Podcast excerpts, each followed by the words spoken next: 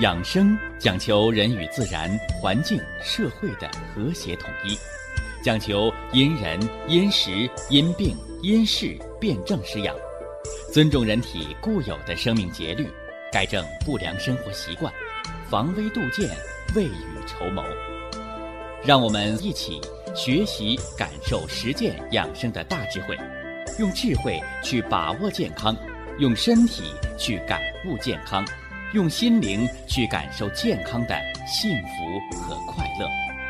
欢迎收听《我和健康有个约会》。下面有请徐老师讲解博医文化的大智慧，让我们一同感受健康带给我们的快乐。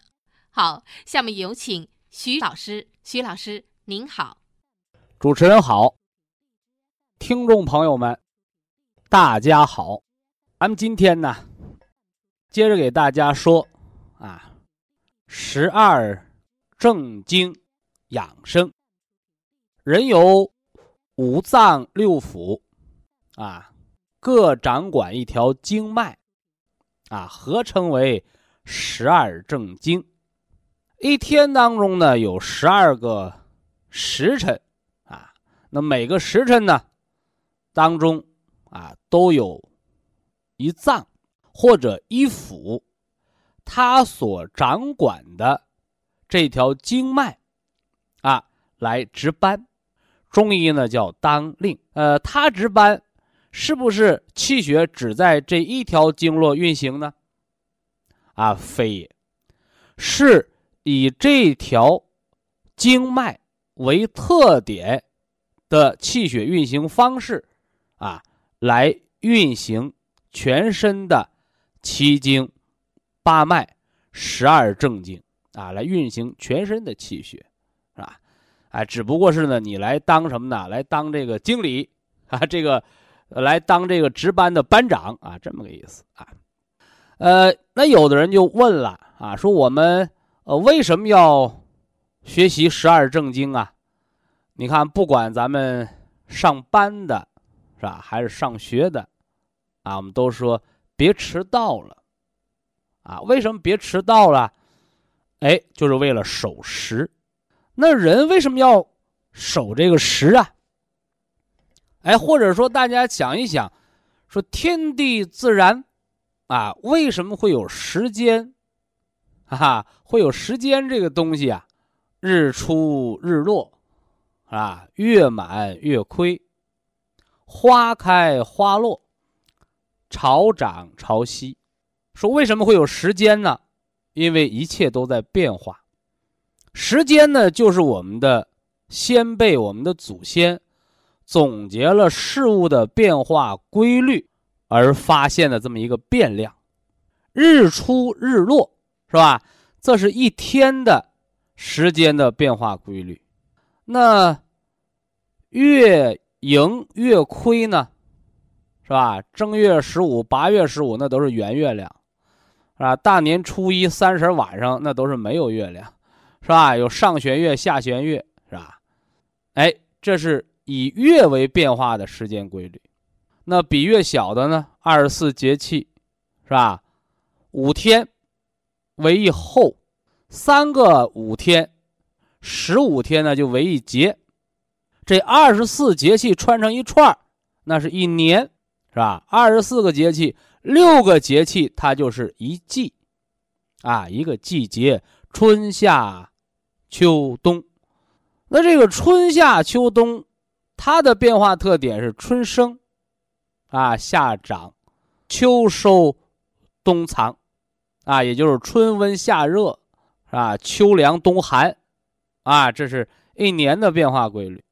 那年与年又不一样，十二个年，啊十二个年，叫一轮，啊叫一轮，也就是老百姓说的过本命年嘛。那么五个轮。十二乘以五啊，五个轮一过呢，六十年啊，六十年，阴阳重合一甲子，哎，这人生就过了大半辈子了。说把这两个人生的轮回加一起，六十加上六十，一百二十年，那我恭喜您了，这就是人的寿命的极端，啊，也叫天年，啊，天年。所以人生啊，啊，活不过六十的，你连人生这一轮还没活完嘛，还叫夭折。所以我们常讲啊，这个过生日过寿，啊，你别小孩儿，啊，三十岁二十岁，哎呀，我们得过个生日贺个寿。对不起，你还对不起那个字儿呢，对吧？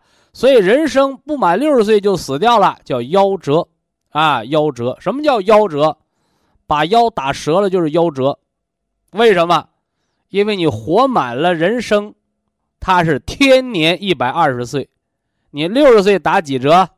是吧？商场卖衣服，一百二十块钱衣服啊，打折卖你六十块钱，哎，这叫五折，拦腰折断叫夭折。回过头来呢，啊。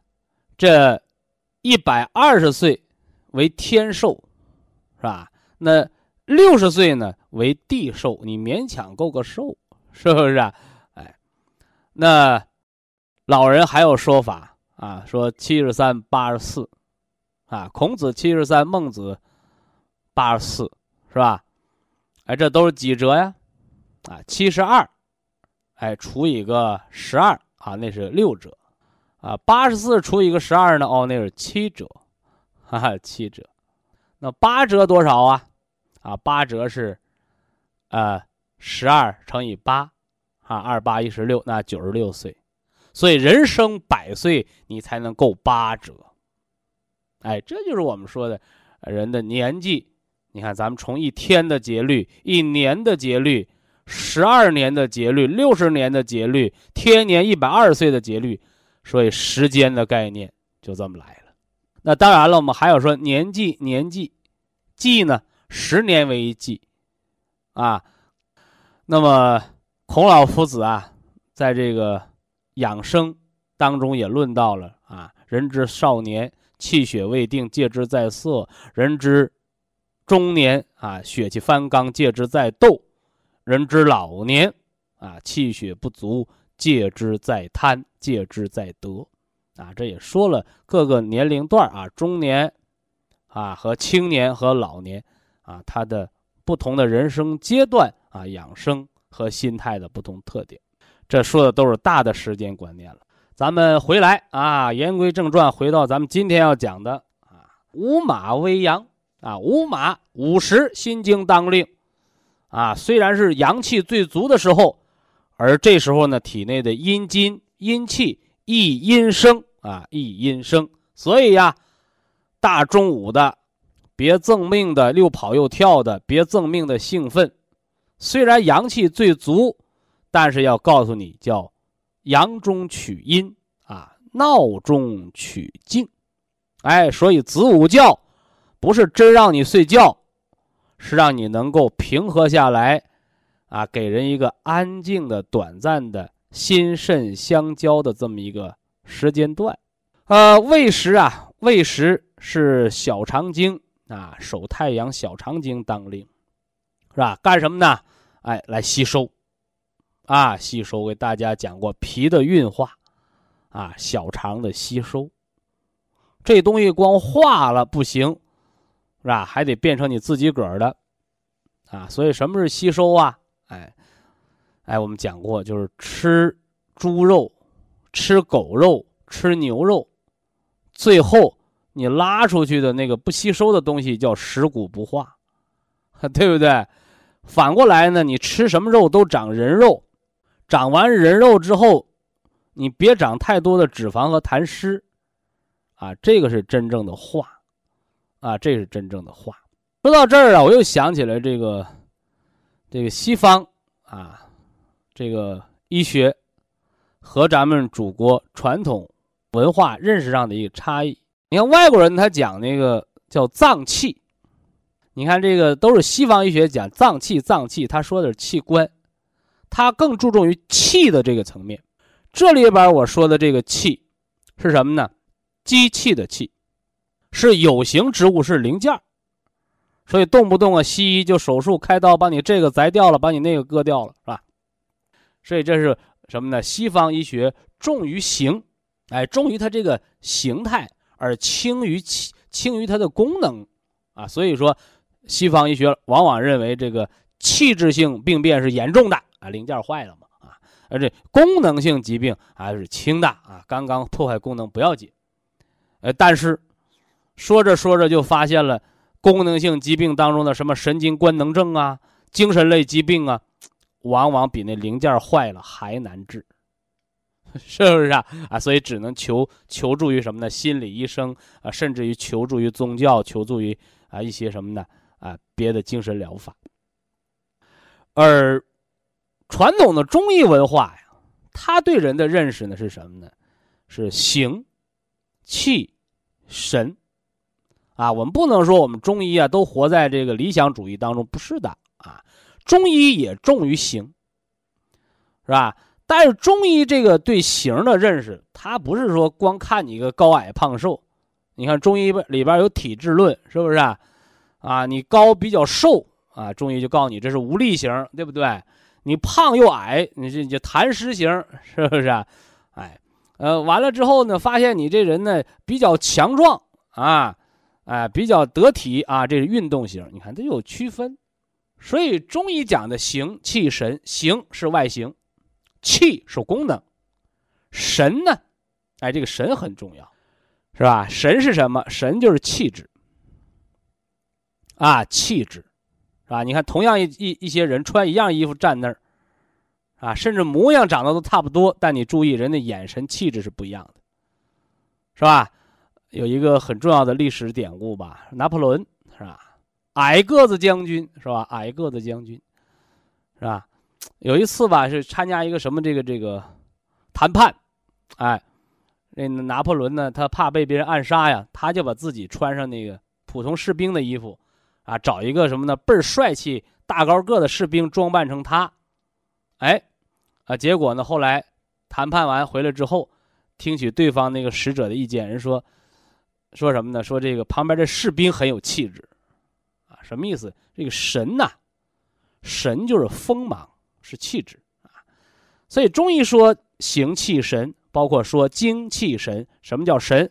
神是在人的精，就是形体嘛，啊，物质嘛，啊，气就是人的功能嘛，啊，在精和气都特别足的条件下的一个外向，是吧？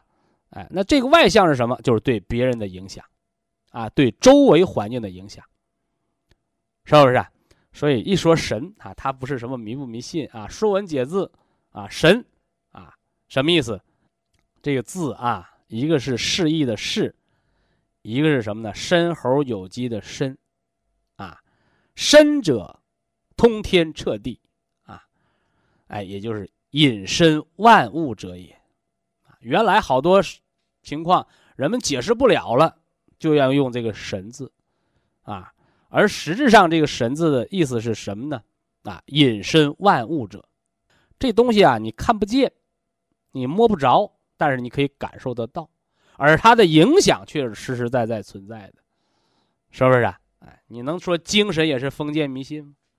是吧？原来二三十年前啊，我们讲这心疗的时候，啊，有些医学人士是吧？这唯心主义是吧？啊，后来发现现在心理医生。啊，那个挂号费啊，心理专家的那个什么诊疗费，呃，比比那个什么一把刀手术那个还贵呢。哦，知道了，原来人的精神，啊，比肉身甚至还要重要，啊，比你那肉体上的这个疾病还难于医治。哎，所以什么叫身心合一呀？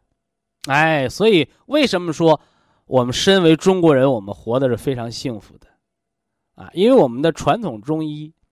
啊，我们中国璀璨的历史文化，他对人的关心，他不是停留在，啊吃的好、穿的暖的层面，是吧？他是早早的就有精神层面的关爱，是不是啊？我们的诗词歌赋，是不是干什么呢？啊，说古代生产力很落后，哪有时间唱歌跳舞、吟诗作对呀？哎，那精神层面的享受。它是非物质方面能比拟的啊！好了啊，呃，以上给大家说了时间的观念，又说了精神层面，形气神啊，形。所以说，我们研究五脏、研究气血经络也要注意哦，它的形存在吗？它的气何为？哦，那它的神又有什么方面的影响？啊，要要遵循这三个方面啊。呃，那小肠经啊，行那就是这小肠，是不是啊？啊，它要吸收营养物质，是吧？这是它的功能，也是气的层面。啊，神呢？哎，它有无限的阳气，啊，一阴一阳为之道。心属阴，小肠属阳；心属脏，小阳属腑。所以说，你心火，你凭什么心有火呀？是不是啊？你凭什么你那踩上油门车就跑啊？油箱里装着油呢，把你油箱的油放出来变成水，你踩油门油车还跑吗？它不跑。所以呀，心手少阴心经，心之所以能够。是吧？像马一样奔停不息，哎，它有后盾，啊，它得有小肠，是吧？这个手太阳小肠经，它把气血精微，啊，把这个髓骨啊，这些这个什么呢？津液啊，把这些生清化浊，把这些好东西，它要奉献给心脏。那么下一个时辰呢是申时，啊，你看刚才我也讲了，申猴有鸡。那么申，就是猴，是吧？足太阳膀胱经，足太阳膀胱经，是吧？一说膀胱，好多朋友就想到上厕所，是吧？哎，那膀胱经是干什么的呢？哎，膀胱经叫足太阳膀胱经，它是来行水利尿的。表面上看，它就是管上厕所、改小便这个事儿，而实质上则不然。是吧？张仲景《伤寒论》啊，第一条就讲的是太阳病，是吧？伤寒中风，对不对？哎，为什么呢？来，你看啊，中医讲五脏，肺主人一身之皮毛，这是人的皮毛、皮肤腠理这第一道生命的外边的防线，是不是？那么，它光有皮毛就够了吗？不够。它还需要什么呢？哎，有皮毛的开合，啊，热的时候该出汗出汗，冷的时候该起鸡皮疙瘩起鸡皮疙瘩，遇到寒冷你得打战，遇到热的时候你得出汗，你是不是？所以足太阳膀胱经，我们学过《伤寒论》的都知道，哎，它是人的一身之阳，它是主人的胃气的，啊，主人的免疫力的，啊，主人的免疫力的。所以猴象上窜下跳，也就说明了膀胱经的阳气很足，啊，通天彻地之功，是不是啊？全身的防御力它都管着了。那么说到这儿，我还想给大家讲一个常识，哎，就是好多人啊很关心的发烧，啊，我们中医叫发热啊，发热啊，这发烧到底好不好？是不是啊？啊，一发烧赶紧吃退烧药吧，是不是啊？哎，啊，一发烧啊，赶紧打抗生素吧。其实什么叫发烧，是吧？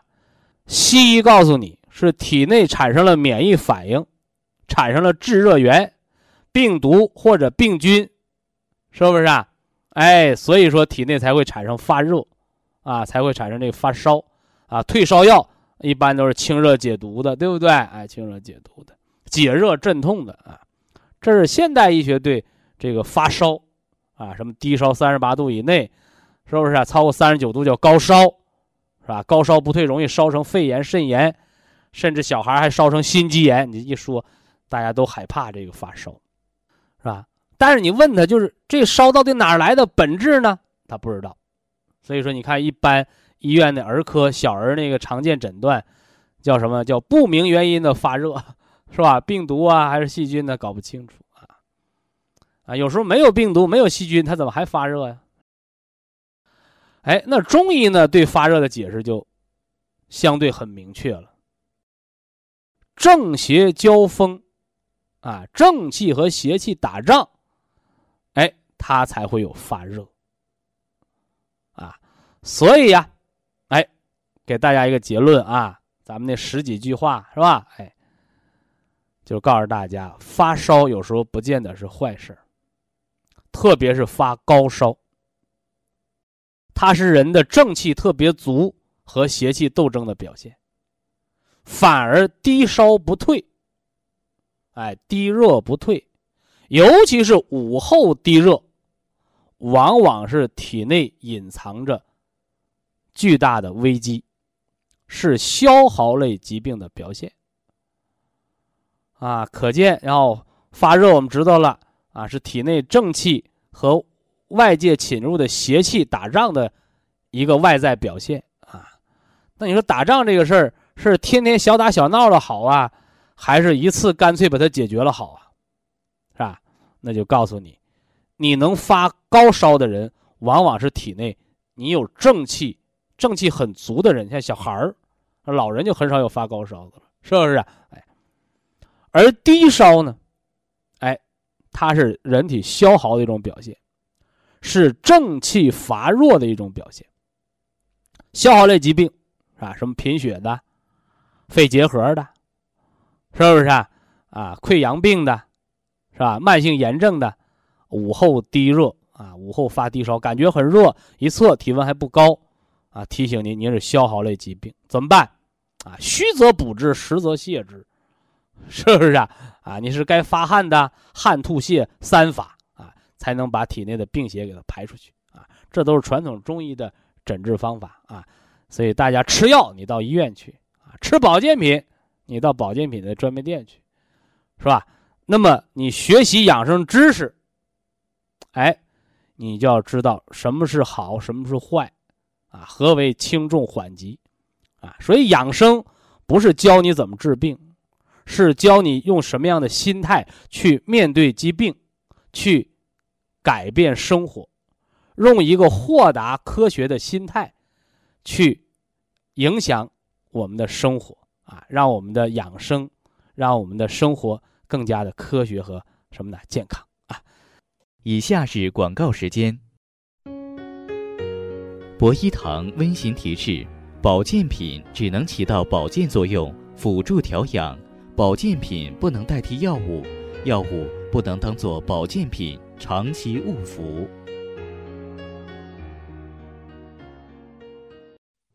最近呐。这个西，啊，石头的石，加个东南西北的西，是吧？硒微量元素很火呀，是吧？不管是保健品，是吧？还是药品，是吧？国内的，是吧？还是国外的？什么吃硒长寿啊？什么吃硒不得恶性病，是吧？各种流言蜚语很多。实质上啊，咱们客观的讲，作为微量元素硒，是吧？无论是药品还是保健品，啊，它都是很不错的，啊。但是，这什么东西啊？哎，就怕火过了头是不是啊？啊，呃，前几十年啊，吃某一种保健品。是吧？说能什么啊？长寿，啊，能活到一百岁，是吧？能活到一百二十岁。我们静下心来想一想，人活一百岁，活一百二十岁，真的是靠某种药物或者某种保健品把人吃的长寿了吗？其实啊，不管药物还是保健品，它都是针对疾病的预防、疾病的治疗。换而言之来讲，是有邪攻邪的，是吧？那种什么有病治病，是吧？没病长寿之说，纯属无稽之谈。因为人是一个自给自足的生命体，让人活着。哎，就是让人吃饭、睡觉、走路，有愉快的心情。只有有了病邪的时候，正所谓以毒攻毒啊。什么叫疾病？就是人体内有了邪气。那么攻邪的东西本身就是有邪气的，是吧？什么叫毒？毒就是专注啊，专注。所以呀，甭管是药还是保健品，都不是吃一辈子的，啊。只有咱家那个五谷杂粮是吧？饺子面条是吧？人是铁，饭是钢啊，所以这饭是吃一辈子的啊。所以呀，人之健康啊，绝对不能什么呢？啊，依靠某一种药物啊，或者完全的寄托在某一种保健品上，是吧？那么我们今天呢，给大家要讲一讲这个微量元素硒，是吧？它对人体健康生命的客观的作用。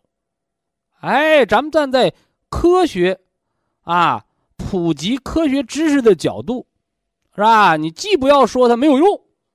啊，都是骗人的，一棍子打死，啊，也不要过于的去夸大它，啊，说这东西啊，人人都得吃，谁也离不了。那如果这东西人人都得吃，那干脆全国发免费得了呗，对不对？那么硒呀，硒，它是人体甲状腺激素合成和代谢过程中的。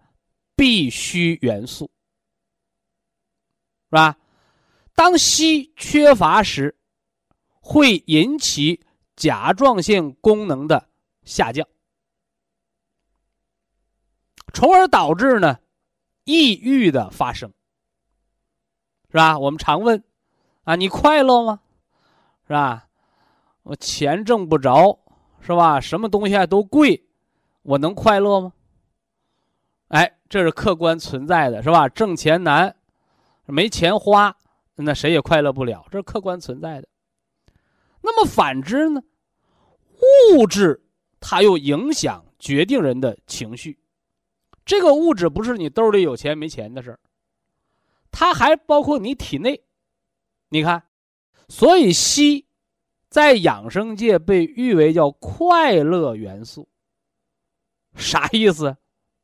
这个快不快乐，就说的是人的甲状腺功能，是吧？甲状腺能释放甲状腺素，是吧？甲状腺素它是影响人的快乐、兴奋的，这么一个什么呢？体内的内型激素啊。当你分泌量减少的时候呢，哦，你就会情绪低迷，甚至小孩引起什么呆小症，是吧？生长发育都受到影响。那么硒。它是合成，啊，甲状腺激素以及它的代谢过程当中所必须的微量元素，是吧？那么当它缺乏的时候呢，那人机体的免疫力就开始下降了，啊，而这个免疫力的下降，它主要是什么呢？哎，抑郁症的朋友的一个表现特点，是吧？你心理情绪是积极乐观的时候，你的身体是什么样的一个免疫力？你的情绪是一个自我封闭、低沉、消沉的时候，你的免疫力又是个什么状态呀？那么同时呢，硒也是体内谷胱甘肽过氧化酶的必要成分，是吧？你看科学知识。它就得有它的科学性，是不是？你不能说都是老百姓能听懂的大土话，那也不行。你看这个科学名词啊，大家要把它写到本上啊。谷胱甘肽过氧化物酶，是吧？它什么作用啊？哦，它是保护机体的神经啊，神经，避免组织损害的。重要的抗氧化酶啊，这块有点绕口啊，我给大家解释解释啊。你说我们家这房子呀，是吧？住了十五年了，啊，甚至还有那房子更老旧，是吧？住了二十年、三十年了，都要拆迁的老房子了，怎么着啊？一到冬天取暖呢，插电暖气的时候，它容易失火，为什么呢？电路老化，是吧？我给大家讲过呀，人体内的神经是什么？神经就是体内电线呢，对不对？哎，所以一样啊，人的神经也会老化，是吧？表现为什么反应迟钝呐？末梢神经缺血呀，老年痴呆呀。那老年痴呆那就是中枢神经老化，脑萎缩呀，是不是？那怎么老化的？哎，就跟你这一个衣服穿的时间久了，好多年了，一戳一个窟窿。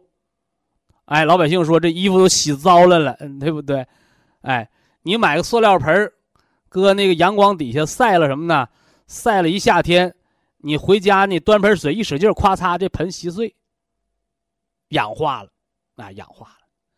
其实人体的老化，它也是一种氧化反应，啊，也是一种氧化反应。我们把这种氧化物质。叫自由基，啊，叫自由基，是吧？你包括现在啊，吃这个葡萄提纯的原花青素啊，葡萄籽的提纯成分原花青素，是吧？源自于法国啊，法国人发明的，而中国人把它做到了全世界，是不是？啊哎，那这里边的原花青素，哎，它就是抗氧化的，包括我们喝葡萄酒。你不要认为是葡萄酒里边的酒精抗氧化，就是葡萄酒当中的原花青素，它的抗氧化、抗动脉硬化作用。抗氧化它实际上就是抗衰老。啊，那么抗氧化的，它不光是葡萄籽当中的原花青素，其实呢，生活当中还有好多的物质，特别这个微量元素硒，是吧？它在促进合成。谷胱甘肽过氧化物酶的时候，哎，这个酶就是人体的自然的抗衰老的物质，而硒是这种自然物质合成的必要的微量元素。所以呀，它在精神障碍发病当中，哎，起到一定的作用。那么，硒呢，可以调节抑郁症，可以缓解抑郁症的症状，减轻。病痛的折磨，提高生活的质量，啊，那这是呢？目前国内对硒微量元素对人体体内的甲状腺功能的影响，以及呢对人神经兴奋抑制的情绪方面和缓解抑郁症方面的研究。那么国外呢，它更多的是研究硒对肝的保护，以及硒对抗细胞突变的作用。那么。我这个人愿意刨根问底儿，说你这个微量元素，你凭啥呀？是吧？你凭啥能够促进肝的代谢、解毒、排毒？你凭啥让已经突变的细胞或者正处在那个癌胚抗原，是不是啊？好多朋友知道这是细胞环境的一个检测数据啊，高到一万了，你这体内就容易长东西了，是吧？哎，高到什么三百、二百的，提示你体内细胞容易进入突变环境了。啊，你这个硒为什么起这个作用啊？哦，我们今天从国内的研究倒推，哦，情绪对人的肝脏解毒代谢功能的影响，是吧？我讲过，啊，宿醉一次，人把自己喝多了，喝的躺了起不来了。宿醉一次相当于一次急性肝炎的发作，这叫化学性肝损伤，对不对？那么反之呢？说我没喝酒，是吧？我生了一次大气，是吧？儿子不孝，把老子房子卖了，弄得老子没房子住。你看这老爹暴怒一次，有的是气得脑出血了，有的直接气得吐血了。怎么着？人生气暴怒一次。也相当于一次急性肝炎的发作。说我没吃毒药，怎么还吐血了？你看，你体内的情志变化引发的体内的化学中毒，叫内源性化学性肝损伤。你没吃化学性毒素，怎么肝还吐血，肝还损害了呢？这是情志的影响啊。而这个情绪影响变化是非常复杂的。可见，你看微量元素 C，它为什么促进肝脏解毒啊？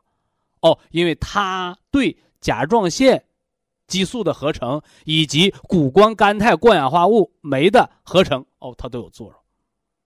那么这样我们就更不难理解了，是吧？西方对细胞突变的解释是什么呢？细胞环境恶化引起细胞产生了突变，更多细胞突变形成了器官的一些恶变。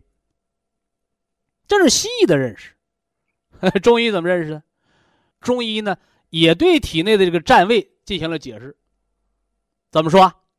气滞则血瘀，是不是啊？久瘀必结，是不是？你包括你看那个静脉曲张，大家都见过吧？那那腿上鼓的那大青筋暴起的，你见谁家生孩子小腿有静脉曲张的？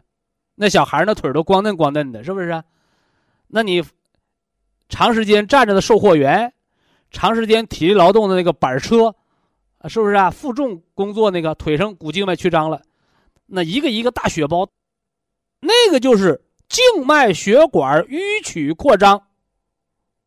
什么叫淤曲扩张？你老憋着血不让它正常流，那这个血就把血管给搞畸形了。你看血脉，血脉，血在脉管里流，脉约束着血。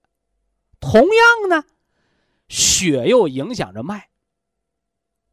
动脉硬化，动脉硬化，血管老化是一种自然反应，而血液当中的垃圾、脂质沉淀。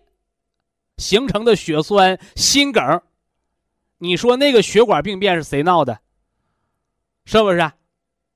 所以呀，同样是一个桶，你往这个桶里边装水，这叫水桶；你往这个桶里边装油，它叫油桶；你往这个桶里装酒，这就成了酒桶了。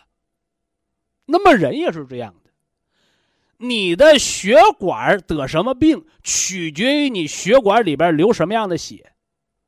取决于你血管里边的血怎么流，是不是？所以静脉曲张，它是什么？血管畸形。那么这跟血液成分、跟你血流的情况就有关。我老生气，老生气，这块憋个大血泡，是不是啊？你动手术可以把这血泡割掉，你接着生气，在别的地方还可以再鼓出这样大血泡，是吧？啊，今天讲要跑题啊，别跑啊！其实啊，我告诉大家。一点儿也没跑题，是吧？那么，硒微量元素它对人的情绪、对人的甲状腺的影响，你心情愉快，你体内就没有淤血，所以这也是中医气滞血瘀、久瘀必结的，必形成这个大疙瘩的这个原因。所以中医啊，他很少给你手术开刀。是不是啊？中医都用什么方法呀？汗、吐、泻三法。实和虚嘛，虚则补之，虚是身体不足，给你补充，把漏的给你补住了，啊，把漏的口子堵上，把缺的再给你补上，这叫虚则补之。实则泻之，我生大气了，有病邪了。你看中医讲的这些方法，是吧？你天天钻牛角尖怎么办？气你，激你。气得你暴怒一场，哎，这病好了，是不是啊？甚至有的什么呢？呃，中国这个这个，你看什么叶天士啊，啊，包括这个华佗呀，有好多经典的医例，啊，经典的这个什么呢案例？哎，他把这个什么呢？老财主气得吐血了，人本来老财主家人请他去治病，给老财主气得吐血了，气完吐完血之后，哎，体内的病好了。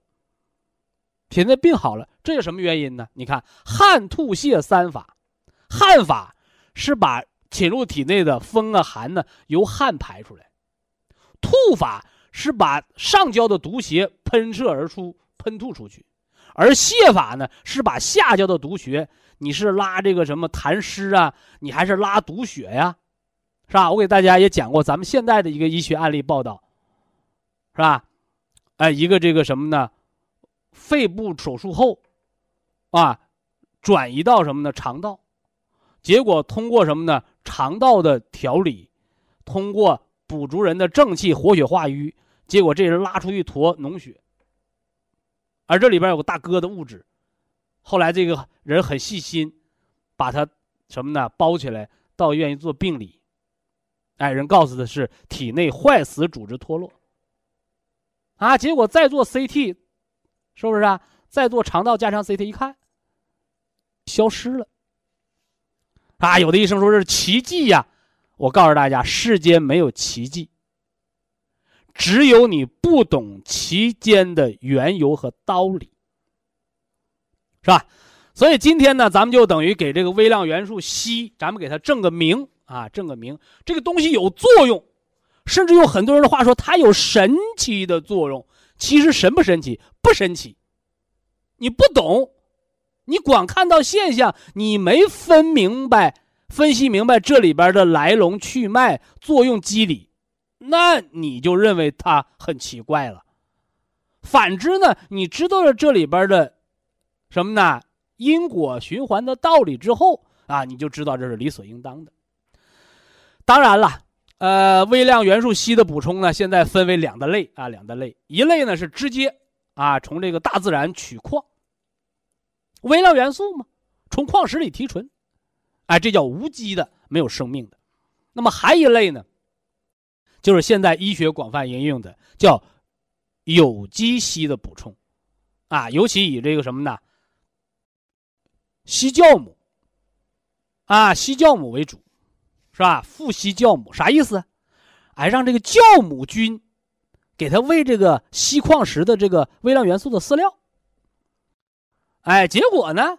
哎，这个酵母菌体内它就富含好多硒，把无机变为有机。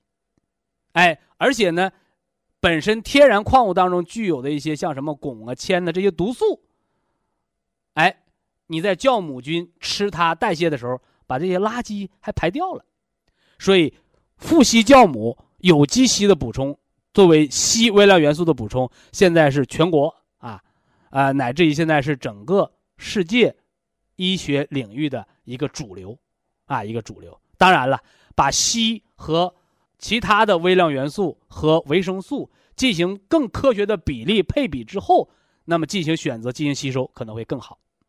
啊，那么在这儿我还要郑重的提示大家啊，呃，硒补多了，对身体也是有害的，啊，所以很多东西你不要狂补，你找医生也好，你找营养师也好，你要确认你缺不缺，是不是啊？就像我以前给大家讲过碘，大家都知道咱们现在吃的盐里边都有碘，是不是啊？因为缺碘会得这个地方性甲状腺肿大脖子病。缺硒会得甲克山病，是不是啊？哎，哎，但是呢，你不缺，你补多了，碘补多了，甲亢，是不是啊？所以在这儿提示大家，不管你是补维生素，你还是补微量元素，请您一定要在医师、专业的医师或者专业的营养师的指导下，科学补充，定期什么呢？检查。啊，这个定期你不能说啊，我今天吃点微量元素硒，我明天就到医院化验头发微量元素，那个是不科学的。啊，既然是微量元素，它就是润物细无声。啊，你能说时钟一打点，梆一到点儿，好，春天到了，树花全开了吗？是吗？啊，五天为一候，三候为一气，三候为一气，是不是啊？哎，节气它的一个变化，啊，节气的变化，二十四节气，二十四节气，啊，每六个节气它是一个季节，所以人的生命代谢也是这样的，人的生命代谢呢周期呢是九十天，啊，有人说不对呀，是吧？我我我听徐老师讲过，红细胞的寿命是一百二十天呢，是吧？如果只是依据红细胞的寿命来定义人的生命周期。它又存在了一个什么呢？哎，叫教条主义，啊，说必须红细胞由生到死，它过完了，我我才算一个生命周期，不是？说就等于你要求你家孩子只有打一百分才是好孩子吗？不是，你八十五分优秀就得了，别老拔尖儿。所以呀，我们，呃，这个采用中医调理也好，我们采用这个这个饮食调理也好，大家一定要记着，人的生命代谢周期正好跟季节变化，一年十二个月。春夏秋冬，是不是？春夏秋冬，你能说四个月是一个季节吗？是不是啊？所以把周期人为性的拉长，只不过他想让你多吃点罢了啊。九十天，九十天啊，那么九十天和一百二十天一比是多少？四分之三，百分之七十往上。所以我给大家讲过，我说人是用水做成的，是你拿管一插，身体就能当像喝椰汁儿那么样全出水吗？不是的，人体的水的成分，水分子的成分含量占到百分之六十七点七以上，三分之二。所以，我们把人的不管你是中医调理啊，还是这个这个饮食调理保健呐，是吧？呃，包括这个你像这个道家，中国的这个传统的道学是吧？以食为饵，什么意思？食饵，食饵，食饵就是食疗，以食疗作为养生的一个途径啊！千万不要故弄玄虚啊！哎，那么九十天人就应该起到一个非常明显的改变了。为什么呢？一百二十天，红细胞寿命九十天，九十天四分之三，百分之七十五的细胞都经过代谢了，是不是啊？哎，所以按着季节来调理身体的变化周期，我们叫养生调理周期。九十天就是按季节变，而这个按季节变，你不要看日历本啊，它是从你改变自己调理的过程，你改变自己了，那么。你的改变，你的良好习惯的建立，就会对你的身体造成影响。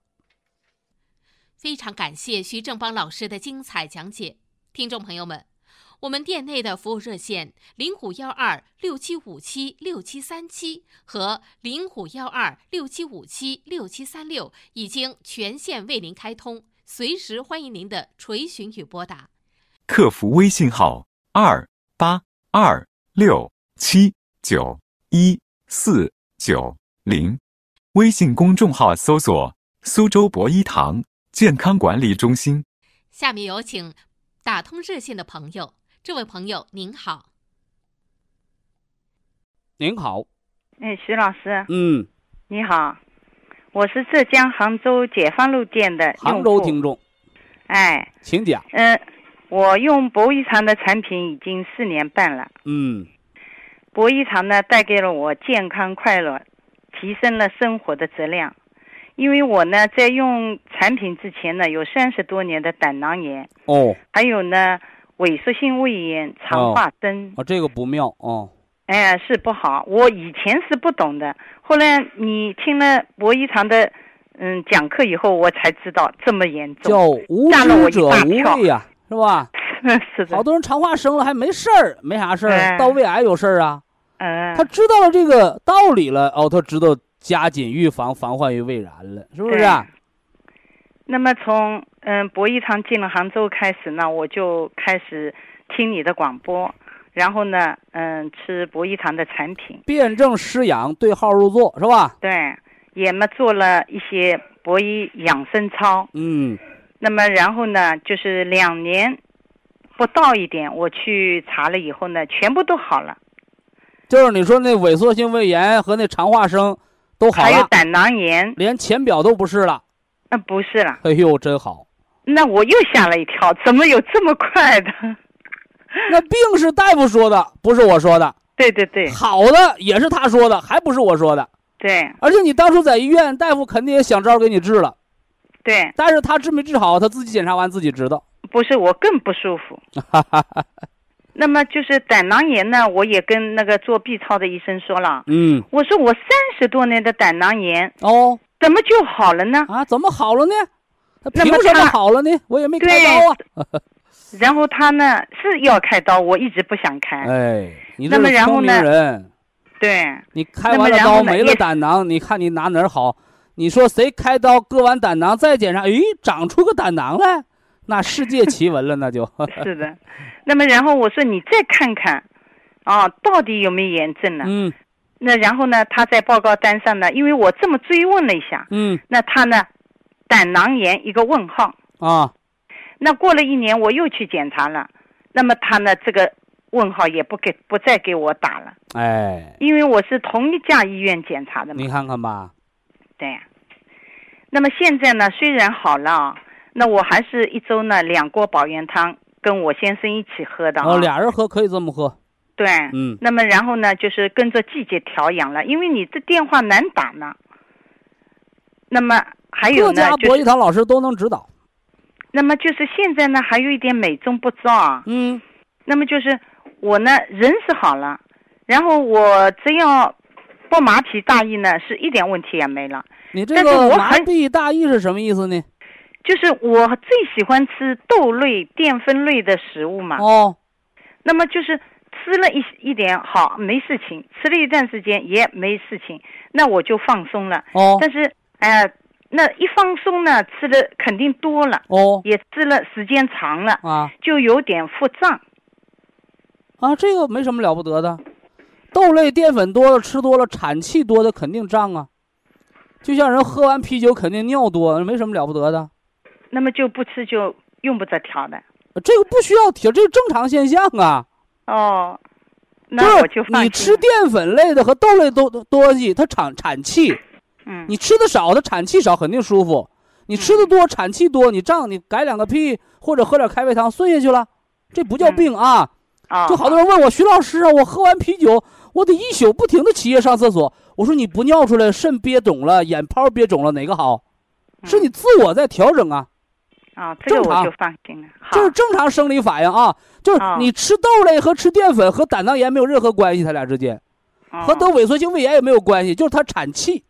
嗯你一定要知道这类东西产气啊。嗯嗯，那我还以为又不是很好了。就像好多人说，哎呦，我我豆子吃多了放屁。我说对了，放屁是养生啊，嗯打嗝是有病，因为嗯放屁属于顺气儿，嗯打嗝叫气逆。嗯老年人我们推荐吃这些豆类食品哦啊，你特别那个日本人把豆都捂烂了，做成纳豆吃，不一个道理吗？把它发酵了不一个道理吗？那么下次少吃一点啊。不是什么少吃多吃，你记住，什么东西多吃了人都不舒坦，因为人老了消化能力弱。嗯，但这个不叫病，哦你你吃东西一个是为了美味，一个是为了健康嘛。嗯嗯美味还不可多用呢。你说这东西好吃，我光盯这一个，慢慢时间久了营养不良了，嗯明白这道了吧？啊，所以说你豆类食品，你喝着纤维素类食品吃，它就不产气了，啊它留出空隙来了嘛，它就不胀了呗。嗯，那还有一个啊，就是春秋两季啊转转换的时候啊，稍微有一点不当心呢，也有一点不舒服。我想跟前面的这两种病没关系，就是好像吃了东西，好像肚子不是，好像怎么说呢，就是好像叽里咕噜的，呃，是这么回事儿啊。嗯这个我在讲那个《黄帝内经》四季调神、四气调神大论的时候讲过，春天，嗯春天呐，人为什么容易感冒、容易流感？一定是你在冬天的时候没藏好精。嗯反过来，你春天如果气血没生发好，你到了夏天人就不活泛，就打蔫儿。嗯夏天你运动的少，汗湿没排出去，到秋天叫秋生孙泄，秋天就跑肚拉稀。嗯你如果秋天跑肚拉稀了，你到冬天就腰疼，为什么呢？你把肾精给泄出去了。嗯所以这是四季更迭的一个什么呢？因果变化。所以养生怎么办呢？我们讲四季的时候，我们说春天，春天食热粥，嗯这补好脾胃，养肝血。嗯夏天喝热汤，嗯吃这些汤汤水水汤液，有助于出汗排寒湿，嗯寒湿排出去，到秋天不拉肚子。嗯秋天吃什么？秋天吃降剂。秋天喝点醪糟酒，吃点咸菜，吃点降剂的东西，知道吧？卤鸭是吧？嗯吃降剂促消化，也是化这个湿气，把淤积的湿散掉。哦，吃酱的东西冬天呢就吃酒来啊养我们的肾的元阳。嗯这一年四季养生嘛，不讲过这个食疗吗？嗯秋天吃点降剂的东西，发酵的东西有好处啊，啊啊，就是化湿嘛。为什么秋天拉肚子？就是秋季腹泻，这是常见病。嗯秋夏天长夏，你汗没出多了，凉的吃多了，到秋天就是拉肚子，这是因果的。就你秋天拉肚子不是秋天的病，是你夏天长夏那个更迭的时候没做好。哦就忽然有个人来了要给你磕头，你一定是不是现在你逼着人磕头，或是应该是你以前对人有恩。你过两天人找门来对门骂你，你你不是俩人怎么着了？是以前你是不是害过人家？人家寻门报仇来了，这这这都是因果过程。啊，所以养生你一定要知道啊，我们养生绝对不是吃止疼药、呃吃安定片儿现时现报，不是。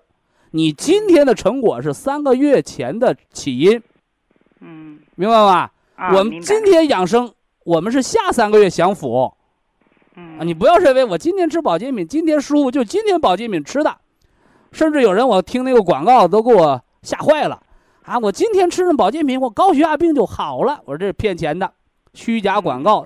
嗯，这人肯定是托。你吃保健品调高血压，你今儿吃，今天吃的这个作用什么时候才能出来？快的是十五天之后，慢的是一个月、三个月之后的保健成果。嗯，所以有人说：“哎呀，徐老师，我吃那保健品吃好了，我就停了，停完了之后怎么半年之后我病又回来了？”我说：“对了，你吃保健品停了，最后最后你就停那天开始那三个月的作用还和保健品有关，但你三个月之后你再犯错，那就造病了。”嗯，明白这道了没有？嗯，明白了。哎，不是，呃，不是立马的啊，它是有个过程，有个代谢过程。嗯，哎哎哎，嗯，还有啊。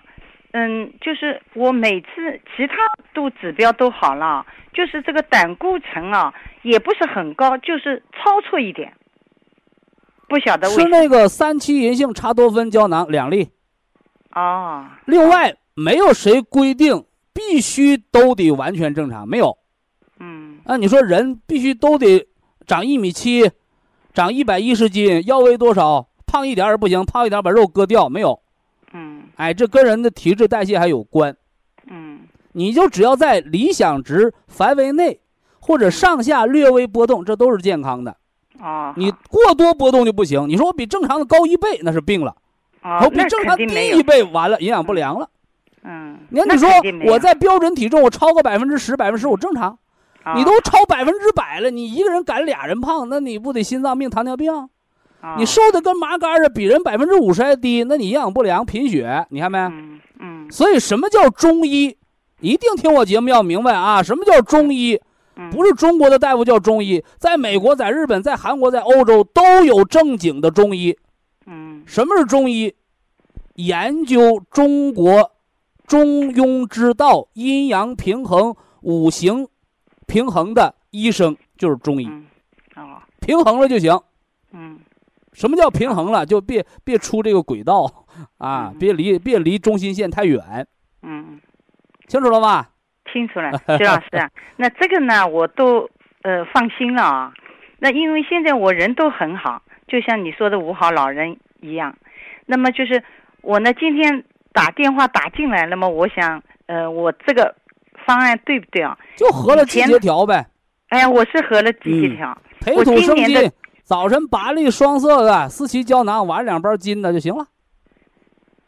嗯，双色跟金色是吧？啊，金色吗？培土生金那是秋天呢，下一次调呢。到冬三月的时候，像你原来得过肝肾、得过那个什么呢？胆囊炎的，得过萎缩性胃炎的，嗯、你到冬天了，呃，就养什么呢？养那个肝肾嘛。早晨两包绿的，哦、晚上两包黑的呗。哦，那我春天啊是绿加金，夏天是金加红。春天呃，那个夏天应该是黑加红。我夏天应该黑加红、啊。夏天养肾经啊，冬夏则养肾，春秋则调肝脾吗。哦、那我想我一年四季和的五脏它是定下来的呀。我想我脾不好嘛，是不是可以根据就是你要是脾不好的时候，可以根据病来调。哦。你要是五脏调和了，你就跟着季节来调。所以我刚才说的叫按季节调。哦哦哦。那像这个季节，我还有人给人吃黑的和红的，那中风的没办法。哦。那我不能说哦，现在是春秋天了，我就得调呃调这个这个脾和肺。那人家中风，嗯、我不管你中不中风，反正按我这调，嗯、那不墨守成规了吗？嗯。因人因病因天时而异。嗯。首先是给这人把病调好，其次是把这人调舒坦了，病也好了也舒坦了。那我还想调长寿，那你就让人合着季节。嗯。这个轻重缓急分清啊。啊啊好。你说人肾衰竭的，那我我还有那个是糖尿病肾功不全的，我要求一年四季黑的都三包四包呢。嗯。那你说，那我不是冬天，我为什么吃黑的？你的身体肾衰竭的时候，你的身体就是寒冬啊。嗯。就是要出大问题的，对不对？啊、哦。因病因人因四时而调节。哦。有先后顺序啊。啊、哦，好了。你就合着季节调啊。啊、好。好。徐老师，我们祝您健康。好，非常感谢徐正邦老师，我们明天同一时间再会。听众朋友们，下面请您记好，苏州博一堂的地址是在人民路一千七百二十六号。服务热线零五幺二六七五七六七三六六七五七六七三七。客服微信号二八二六七九一四九零，微信公众号搜索“苏州博一堂健康管理中心”。好，非常感谢您的收听，我们明天同时间再会。